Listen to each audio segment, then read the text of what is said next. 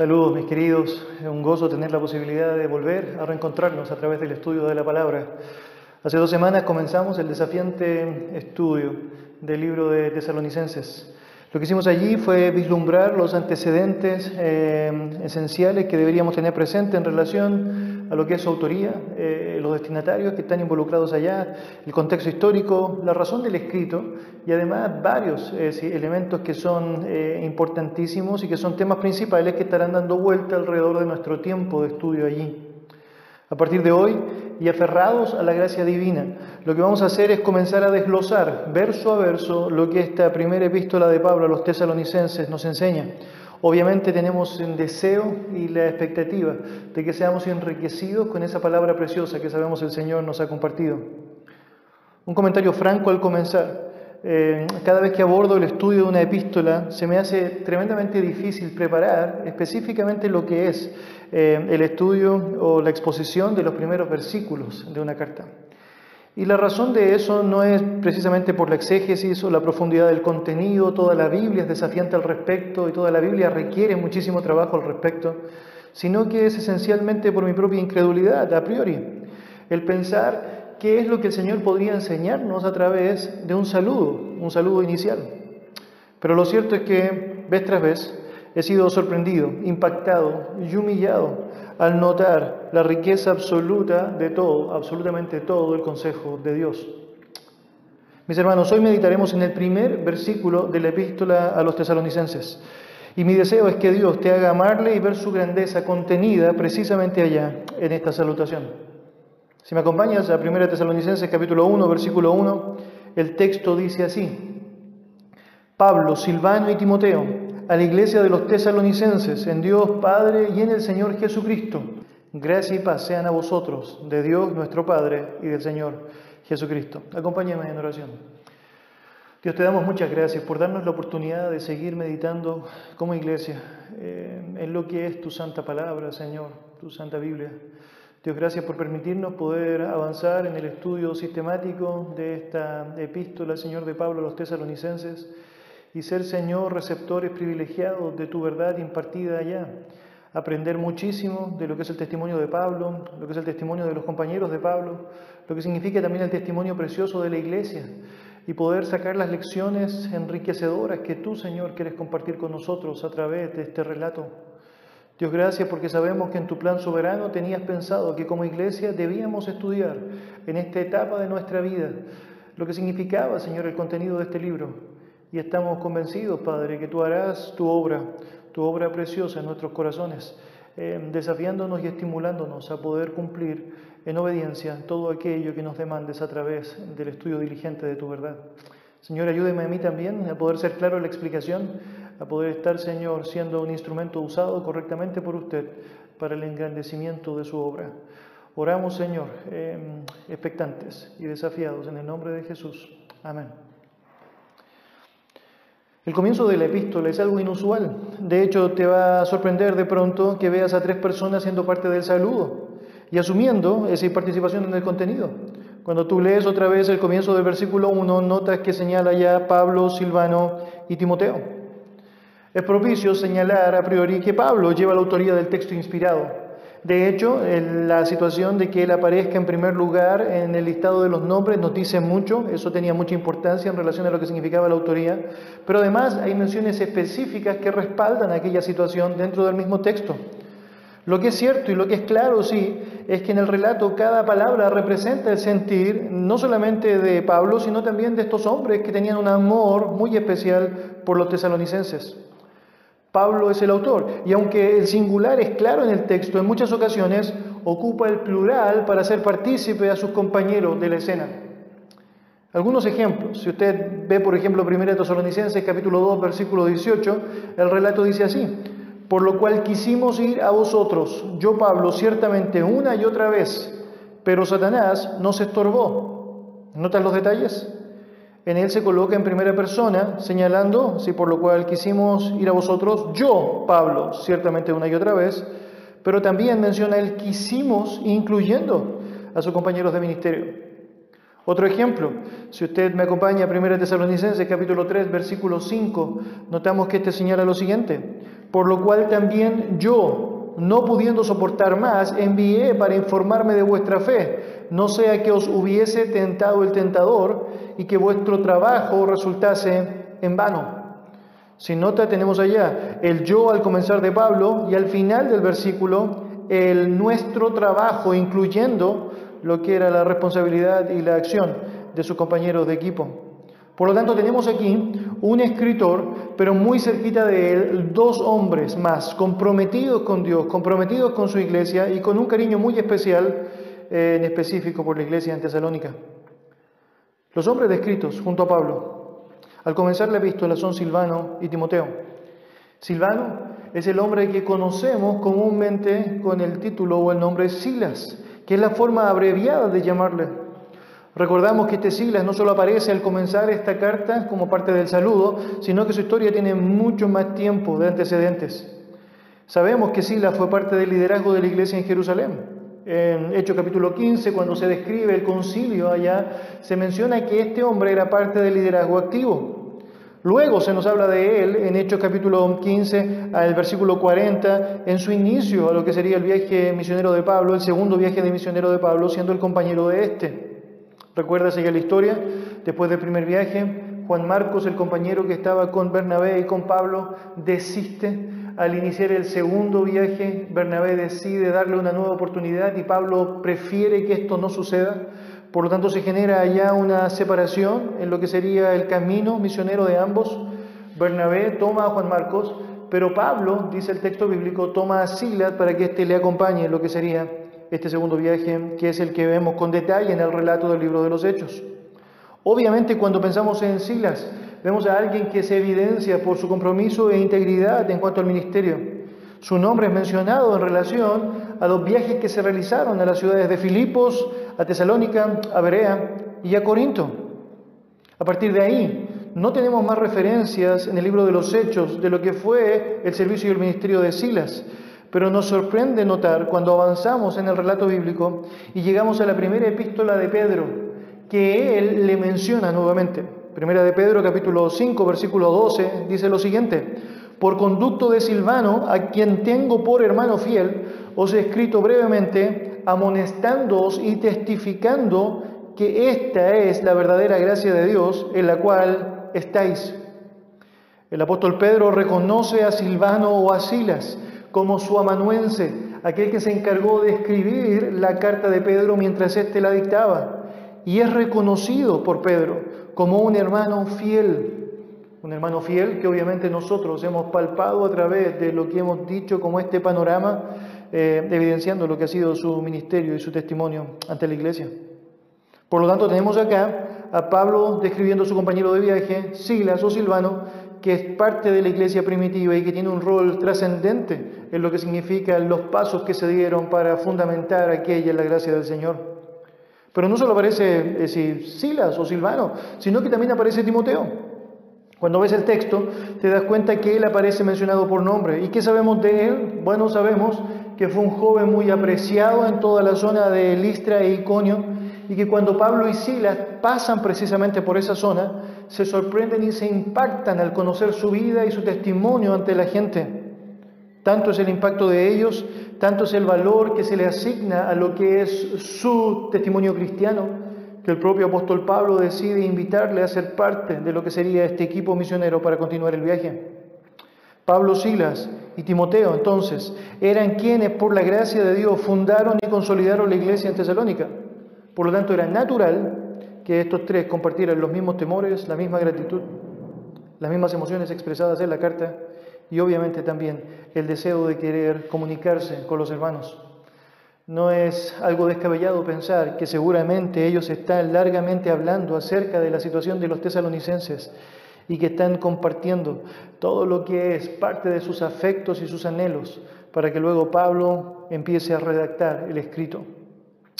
Recordemos que estos tres hombres de Dios históricamente se han reencontrado en Corinto. Ellos que han llevado juntos un viaje misionero ya han tenido allá un cierto percance por la persecución que ha implicado obviamente la causa del Evangelio. Eso ha hecho en la práctica que Pablo, llegando a Atenas, haya decidido enviar a Timoteo para que Timoteo vea el estado de los hermanos en Tesalónica y que luego al volver y juntos reencontrarse ahora en la zona de Corinto puedan conversar sobre lo que Dios ha hecho con la iglesia y cómo ellos están marchando, caminando en su diario eh, vivir. Primera Tesalonicenses capítulo 3, versículo 1 al 6, nos narra precisamente lo que significa este reencuentro y esta motivación para escribir la epístola. Leo para usted, por lo cual no pudiendo soportarlo más, acordamos quedarnos solos en Atenas y enviamos a Timoteo, nuestro hermano, servidor de Dios y colaborador nuestro en el Evangelio de Cristo, para confirmaros y exhortaros respecto a vuestra fe, a fin de que nadie se inquiete por estas tribulaciones, porque vosotros mismos sabéis que para esto estamos puestos porque también estando con vosotros os predecíamos que íbamos a pasar tribulaciones, como ha acontecido y sabéis. Por lo cual también yo, no pudiendo soportar más, envié para informarme de vuestra fe, no sea que os hubiese tentado el tentador y que nuestro trabajo resultase en vano. Pero cuando Timoteo volvió de vosotros a nosotros y nos dio buenas noticias de vuestra fe y amor, y que siempre nos recordáis con cariño, deseando vernos, como también nosotros a vosotros. Tenemos entonces allá el contexto de esto. Esta es una respuesta a lo que ha sido la visita de Timoteo para confirmar a los hermanos en Tesalónica. Por lo tanto, lo que tenemos acá es una carta de amor, de deseos genuinos, de un interés real, eh, reconociendo a los hermanos, pero también con un estímulo abierto a enfatizar aquellas áreas que todavía necesitan desarrollar en su relación cristiana. Si tan solo nos detenemos en esta sección de los nombres, del saludo que se está efectuando en esta carta a la iglesia en Tesalónica, debería decir que hay al menos grandes lecciones que deberíamos sacar, diría dos grandes lecciones que podríamos sacar. Me impacta en primer lugar la humildad y el compañerismo de Pablo, que no se menciona de manera exclusiva, pudiendo haberse puesto simplemente él como el autor de la carta, cosa que lo era, y habiendo dejado en segundo plano a Pablo y a, perdón, a Silas y a Timoteo, él se ubica junto a ellos en la posición de autoridad y de amor en cuanto a lo que significaba el desarrollo del escrito. Pablo está con sus compañeros mientras escribe el texto. Ellos han sido parte de la historia y precisamente el apóstol, que sabe que los miembros son vitales en el desarrollo completo del cuerpo, les involucra, les involucra activamente y no escatima espacio para saludar no solamente a estos hermanos, al comienzo de esta carta, sino para saludar a muchos hermanos en el desarrollo de sus epístolas, tomando tiempo necesario para reconocer el valor importante de la comunión y la hermandad en Cristo. Un segundo aspecto que creo que es tan importante de aplicar a partir de esta realidad tiene que ver con el testimonio precioso de confianza que los tesalonicenses le otorgaban a Pablo. De hecho, es impactante que Pablo, eh, a diferencia de otros escritos, no haya agregado el hecho de su presentación como un apóstol de Jesucristo. Nosotros ya hemos estudiado como iglesia, por ejemplo, el libro de Gálatas, y nos asombra notar el tono que Pablo utiliza contra el pecado en el cual los creyentes habían estado, es decir, manifestando o lidiando en su vida. Nos hemos sorprendido al ver cómo Él actúa, es decir, firmemente ante aquellos que estaban tolerando el legalismo y cayendo en la trampa de cuestionar su posición como apóstol, habiendo sido testigo, francamente, de lo que Dios había hecho con Él. De hecho, Gálatas capítulo 1, versículo 1, comienza de la siguiente manera. Pablo apóstol, no de hombre ni por hombre, sino por Jesucristo y por Dios, el Padre, que lo resucitó de los muertos. Es claro que allí Pablo necesita sostener frente a la incredulidad de su audiencia quién era y por quién era lo que era. Es decir, necesita recalcar, esto no se trata de ustedes, esto se trata de Dios, de lo que Dios hizo, del llamado que el Señor estableció en mi vida. Algo que ellos habían comprobado antes, pero que ahora estaban cuestionando por la influencia de otros. Bueno, esto es distinto con los tesalonicenses. No era necesario que Pablo tuviese que enfatizar desde el comienzo que era un apóstol de Dios. La razón es que ellos sabían que era un apóstol y no estaban cuestionando en ningún sentido lo que significaba esta posición que Dios le había asignado.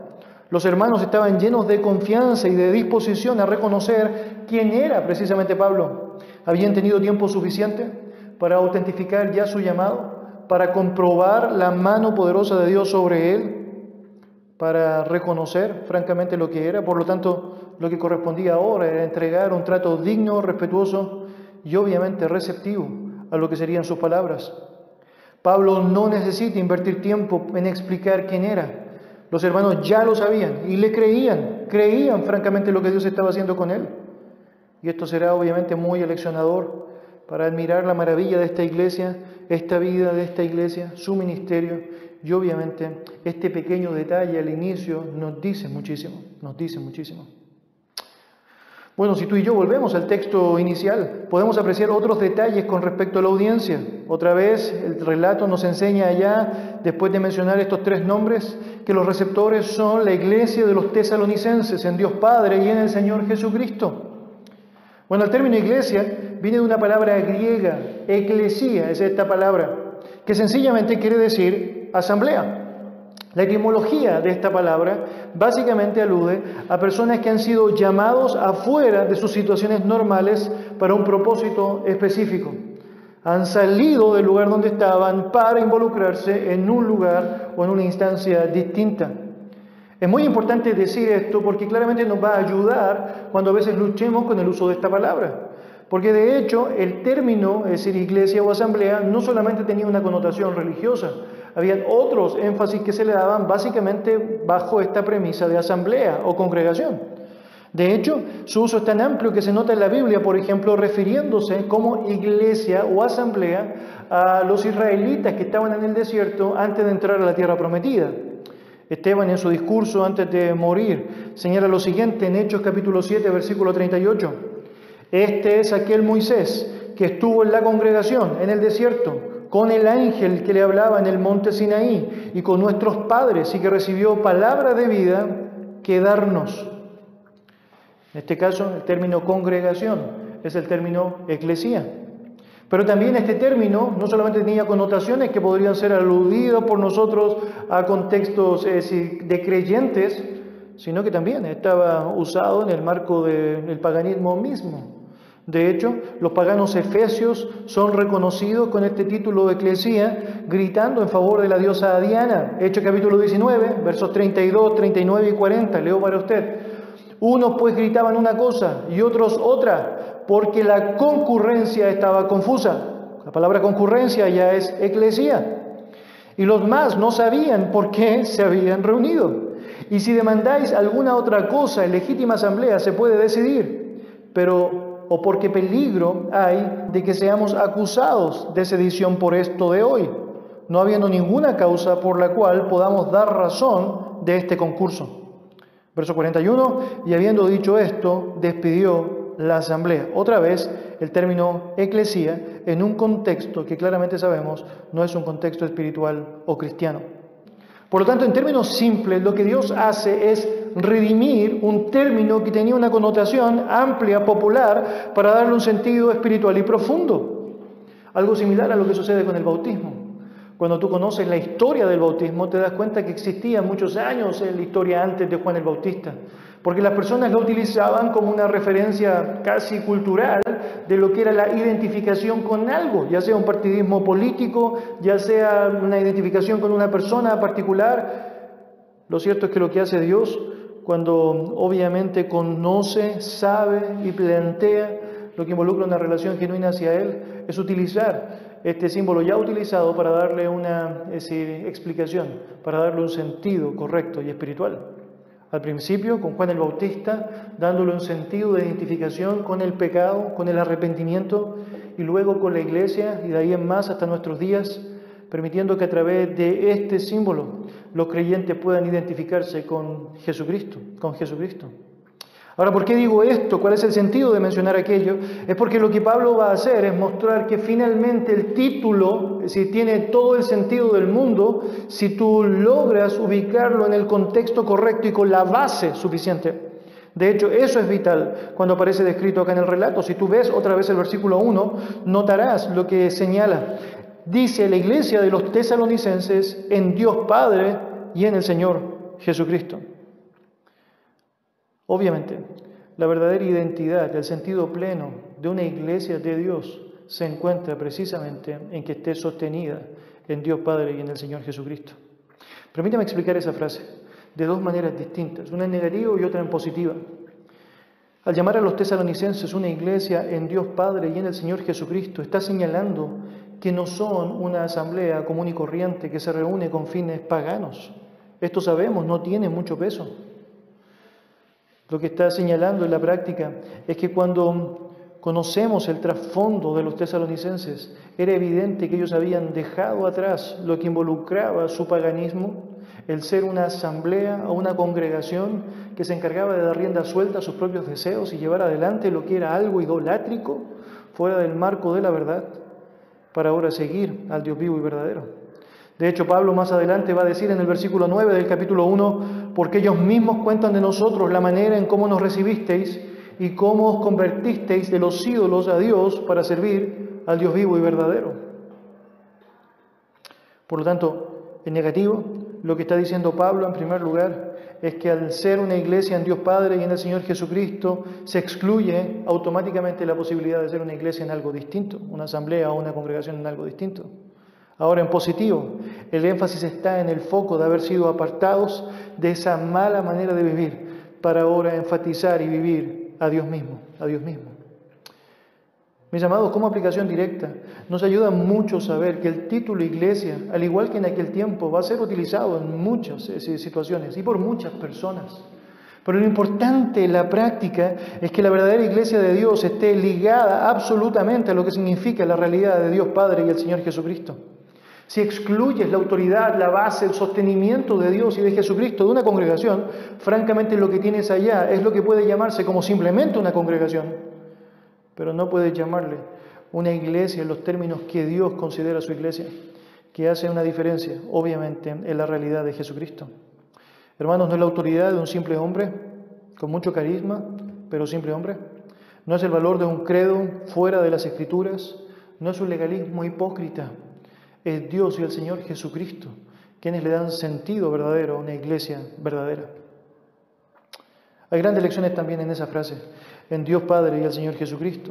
Y es que con ellos se nos muestra la realidad preciosa de esta unión que tiene obviamente el creyente con su Señor y con su Dios. El verdadero cristiano sabe que lo es producto de la gracia soberana del Padre eterno. De hecho, que diga en primer lugar en Dios Padre nos habla muchísimo sobre eso. Efesios, por ejemplo, capítulo 1, versículo 1 y versículo 2 señala, bendito sea Dios y Padre de nuestro Señor Jesucristo, que nos bendijo con toda bendición espiritual en los lugares celestiales en Cristo, según nos escogió en Él antes de la fundación del mundo, para que fuésemos santos y sin manchas delante de Él. La verdadera iglesia, los verdaderos creyentes asumen una realidad permanente no por la obra de sus manos o ciertas obras de justicia que pudiesen haber intentado hacer, sino básicamente por la obra directa e incuestionable del Dios del cielo y de la tierra. De hecho, Romanos capítulo 8, versículo 28 señala que los creyentes somos llamados conforme al propósito de Dios. No es casualidad que sea el mismo quien se encarga de ofrecer una esperanza viva a los creyentes. Si usted ve Primera de Pedro, capítulo 1, versículo 3 y versículo 4, el texto dice, bendito el Dios y Padre de nuestro Señor Jesucristo, que según su grande misericordia nos hizo renacer para una esperanza viva por la resurrección de Jesucristo de los muertos, para una herencia incorruptible, incontaminada e inmarcesible, reservada en los cielos para vosotros. Mis hermanos, la fe cristiana descansa sobre la sabiduría y los designios del Altísimo. Y esto es algo que Pablo desea dejar en claro cuando se refiere a los tesalonicenses su gran fortaleza, su gran fe, su gran prueba de amor y sostenimiento en la verdad, obviamente se encuentra arraigada en la obra del Padre al rescatarles, en la obra del Padre al darle sentido a su vida por medio de la salvación. Pero no solamente aparece descrito el Padre, sino que también sabemos que un verdadero creyente se sostiene en la obra eficaz del Señor Jesucristo. Recordemos que el único mediador entre Dios y los hombres es precisamente Jesús, quien debe ser asimilado como el Rey de Reyes y el Señor de Señores. Y el texto lo menciona así, en Dios Padre y en el Señor Jesucristo, dando un sentido de coherencia a la vida de un creyente que sabe que requiere obviamente de la obra del Padre y de la obra del Hijo. No deja de ser impresionante la manera en la cual se describen los títulos del Señor Jesucristo. A través de esto se combina toda la descripción preciosa de la obra redentora de Él. En primer lugar, nota que dice el Señor, el Señor. El Señor en griego es curios y se traduce como Señor, soberano, amo, dueño. Cuando tú y yo comprendemos la profundidad de la escritura, nos damos cuenta que el Señor es quien dio el precio por nuestro rescate. El Señor Jesucristo es quien pagó el precio por nuestra propia vida, con un alto costo, el costo de su sangre. Obviamente, ese Señor es a quien debemos lealtad irrestricta, fidelidad constante. Obviamente, el término Señor es un término que alude a su deidad, a su capacidad de ser sin duda alguna el Dios también del cielo y de la tierra.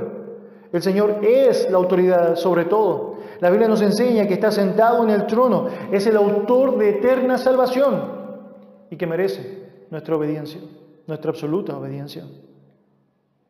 No solamente aparece el término Señor, sino que también se describe como Jesucristo, otro término que es compuesto, que podría separarse fácilmente ¿no? entre Jesús y Cristo. Jesús, en primer lugar, el nombre propio de nuestro Señor y que manifiesta ahora su humanidad. Tú sabes que este fue el nombre que se le asignó a él desde el nacer. Un nombre que tiene un parangón en el hebreo, Jesúa, que significaba allá y que siguió significando en Cristo, Jehová salva o Él seguramente salvará.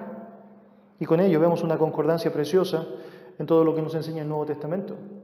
Yo podría leer para ustedes, por ejemplo, Mateo capítulo 1, versículo 21, en donde dice, llamará su nombre Jesús, porque Él salvará a su pueblo de sus pecados. O también, obviamente, esta referencia que es muy explícita en relación a su nombre como tal, eh, donde Él refleja que Él es el camino, la verdad y la vida, y que nadie viene al Padre si no es por Él. Mis hermanos, es evidente a través del marco bíblico de que nadie puede salvarse a sí mismo, por lo tanto era imprescindible la obra de un Salvador, de un Redentor. Y necesitamos a Jesucristo como el único y suficiente mediador entre Dios y los hombres. No hay otro, no hay más opciones, solamente Él. Si usted avanza en la Biblia, se va a dar cuenta en Hechos capítulo 4, versículo 12, que el texto es explícito para señalar que en ningún otro hay salvación, porque no hay otro nombre bajo el cielo dado a los hombres en quien podamos ser salvos. Jesús, Jesús. Por último, esta composición de Jesucristo implica un título oficial, el título Cristo, Cristo. Este es el término equivalente en griego del hebreo Mesías, que es reconocido como el ungido, el reconocido, el ungido de Dios. Obviamente es una asimilación de que la profecía bíblica se estaba cumpliendo específicamente en la persona de Jesús, de Jesús. El Padre está ordenando y calificando a Jesucristo para que Él lleve la obra de salvar a su pueblo. Al fusionar estos tres apelativos de forma gloriosa, lo que finalmente está haciendo acá, es decir, Pablo, al señalar el Señor Jesucristo, es que aquel así nombrado junto a Dios el Padre es capaz de ser realmente la fuente eterna de salvación y los tesalonicenses, al leer todo eso, siguen fortaleciendo su convicción de que finalmente son lo que son por la obra de Dios, por la obra de Cristo, y porque Él por la gracia suya les permitió ser apartados para un propósito equivalente o enfocado hacia Él. Pero hay mucho más que tú y yo podemos desprender de este relato. Se hace explícito el hecho de que las bendiciones maravillosas que provienen de Dios eh, se hacen palpables a través de este saludo. Al final del versículo 1 del capítulo 1 de 1 Tesalonicenses se nos dice, gracia y paz sean a vosotros, de Dios nuestro Padre y del Señor Jesucristo. Es evidente que la fuente de cualquier es decir, obra buena, cualquier realidad o cualquier virtud cristiana que tú y yo podemos poseer es Dios mismo. La Biblia da grandes luces de aquello. Santiago, por ejemplo, nos enseña que toda buena dádiva o todo don perfecto proviene de Dios. Y obviamente vez tras vez empezamos a notar cómo esta realidad se hace latente. Lo cierto es que cuando pensamos en la gracia y la paz, esta no puede separarse obviamente de la realidad de Dios, aplicando aquellos elementos y obras de gracia en la vida de los suyos. Algunos cuestionan, debería decirlo así, la última frase, esa frase de Dios nuestro Padre y del Señor Jesucristo. La razón es que no aparece como tal en varios manuscritos originales. Pero lo cierto es que esta realidad está contenida en todo el texto bíblico y de hecho en segunda de Tesalonicenses Pablo ocupa la misma fórmula y esta aparece descrita en todos los manuscritos que existen. Segunda Tesalonicenses 1.2 dice gracia y paz a vosotros de Dios nuestro Padre y del Señor Jesucristo. Por lo tanto, bien hacemos nosotros en entenderlo y en asumir esa realidad como tal. La unidad preciosa de las personas de la Trinidad es incuestionable, ya que la gracia y la paz obviamente son obras originadas en el Padre, pero son aplicables al hombre en virtud de la obra salvífica del Hijo. Más adelante aprenderemos que en esta obra trinitaria preciosa de interrelación y de llevar adelante la obra preciosa, la obra divina preciosa en la vida de los suyos, no solamente está involucrado el Padre y el Hijo, también el Espíritu Santo. Pablo va a señalar en el versículo 5 de 1 Tesalonicenses capítulo 1, pues nuestro Evangelio no llegó a vosotros en palabras solamente, sino también en poder, en el Espíritu Santo y en plena certidumbre, como bien sabéis, cuáles fuimos entre vosotros por amor de vosotros, cerrando con ello la obra perfecta de la Trinidad, Dios Padre, Dios Hijo y Dios Espíritu Santo. Mis queridos, las virtudes de la gracia y la paz pasan a ser parte del saludo cotidiano que Pablo y los cristianos en la iglesia primitiva fueron adoptando con un sentido así muy profundo. Lo que hicieron los creyentes fue tomar una palabra típica de un saludo griego. Esa palabra típica era jareim, que significaba alégrense o cordialmente o saludos cordiales. Y ellos le dieron un sentido eh, distinto al ocupar un juego de palabras y utilizar en vez de jarein el término jaris, o charis, charein, charis, jareis o jaris, que significa un regalo. Obviamente en el contexto cristiano, la gracia es el regalo inmerecido de Dios al hombre pecador. La palabra paz e era muy común entre los judíos para saludarse. Ese término en el contexto hebreo significaba mucho, porque no solamente apuntaba a la ausencia de conflictos, a la ausencia de guerra o la ausencia de dificultades, sino que significaba un sentir de bienestar que solamente puede experimentar alguien cuando sabe que sus necesidades han sido cubiertas. Obviamente, en la unión vital que el creyente puede tener con su Señor, ahí es cuando puede experimentar precisamente estos regalos preciosos de la gracia y de la paz una gracia que habilita el hecho de que el creyente pueda sentirse pleno, pueda sentirse completamente cubierto en los brazos de su Señor. Un saludo como este no tan solo evidencia que Pablo estaba seguro de que los creyentes en Tesalónica conocían ya el ámbito de la gracia y de la paz. Para poder ser creyente necesitas asimilar lo que esto significa. Hemos recibido el regalo de la gracia y en Jesucristo hemos recibido la paz para con Dios después de esa enemistad que había sido provocada por nuestro pecado. Pero no solo eso, Pablo también menciona en este saludo su deseo de que los creyentes en Tesalónica puedan evidenciar y vivir permanentemente en el marco de esa gracia y esa paz. Puedan recordarse permanente que esa misma gracia salvífica que un día cambió su vida, dando un sentido pleno y perfecto, un traspaso de una muerte eterna una vida eterna, es algo que debe acompañarles permanentemente porque es la misma gracia que requieres para poder subsistir. Y esa paz que un día cambió tu condición de enemigo de Dios a amigo de Dios, es algo que necesitas recordarte permanentemente para no deshonrar su nombre y para querer vivir en conformidad con Él y satisfecho absolutamente en Él. Por lo tanto, este saludo tiene gran significación porque no solamente Pablo está volviendo al pasado, recordándoles lo que ellos son, sino que también está estimulándoles en el presente y pensando en el futuro para sostenerse en el ámbito correcto de sus vidas. Mis amados, Dios nos permite a través de un versículo de su palabra extraer profunda riqueza, sostener nuestras propias convicciones y avanzar mucho más en lo que significa nuestra propia interpretación de lo que es eh, lo que Dios ha revelado en su palabra. Obviamente, hemos aprendido en esta jornada sobre un saludo. Un saludo que obviamente no deja de ser emocionante para mí al considerar que Dios ha pensado precisamente que podemos pasar por un tiempo en donde la realidad sanitaria nos ha impedido expresarlo de la manera que estábamos acostumbrados a hacerlo. Valorar el saludo, el ósculo santo, el abrazo cariñoso y fuerte, es algo que obviamente tiene mucho sentido en este tiempo pero que sabemos puede ayudarnos muchísimo a enfatizar expresiones que deben dejar de ser simplemente, es decir, em, expresiones particulares o expresiones que pueden surgir eh, de costumbres o hábitos cotidianos, sino que ahora tiene que ver con un sentido amplio de amor, de afecto, de un corazón volcado en una disposición de, de énfasis a tu vida y de deseo de que el Señor siga obrando en ti de la manera que Él sabe hacerlo, con tu disposición de querer ser enseñado y llamado también por Él. Mis hermanos, que el saludo fraterno, que el deseo de un corazón volcado hacia el otro sea parte de nuestra vocación permanente. Vamos a orar. Señor, gracias por darnos la oportunidad de encontrar en tu palabra, Señor, un sentido pleno de lo que significa aquello que debe ser nuestro diario vivir. El recordarnos permanentemente, Señor, que podemos disfrutar de la comunión unos con otros por la obra de Dios y Jesucristo es algo precioso. El saber que la gracia y la paz son regalos obtenidos, Señor, por tu ese corazón compasivo hacia nosotros. Es algo que francamente nos humilla. Y el saber, Señor, cómo tú puedes edificar a tu iglesia a través de un saludo, es algo que francamente también, Señor, nos pone en la perspectiva de lo que realmente somos, polvo, Señor, que tiene la gracia de poder ser moldeado, es decir, perfeccionado en las manos del tremendo alfarero que eres tú. Señor, te damos gracias por tener la posibilidad a través de esto de considerar nuestro propio corazón y afianzar nuestra vida en lo que significa las relaciones correctas, en donde nos preocupamos unos por otros y estamos enfatizando los deseos genuinos que tú, Señor, has volcado en primer lugar hacia nosotros.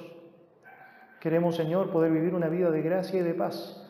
Queremos, Señor, poder vivir una iglesia que esté sostenida en el nombre tuyo, oh Padre, y Señor, obviamente, la obra eficaz de redención de Jesucristo. Y Señor, queremos pedirte que nos ayudes a ser expresivos de la manera que podemos serlo, para poder animar a otros y alentar a otros en esta tremenda convicción que nos ayuda a seguir avanzando para ti. Gracias Dios por tu bendita palabra. Gracias Dios por enriquecernos a través de ella. En el nombre de Jesús oramos. Amén.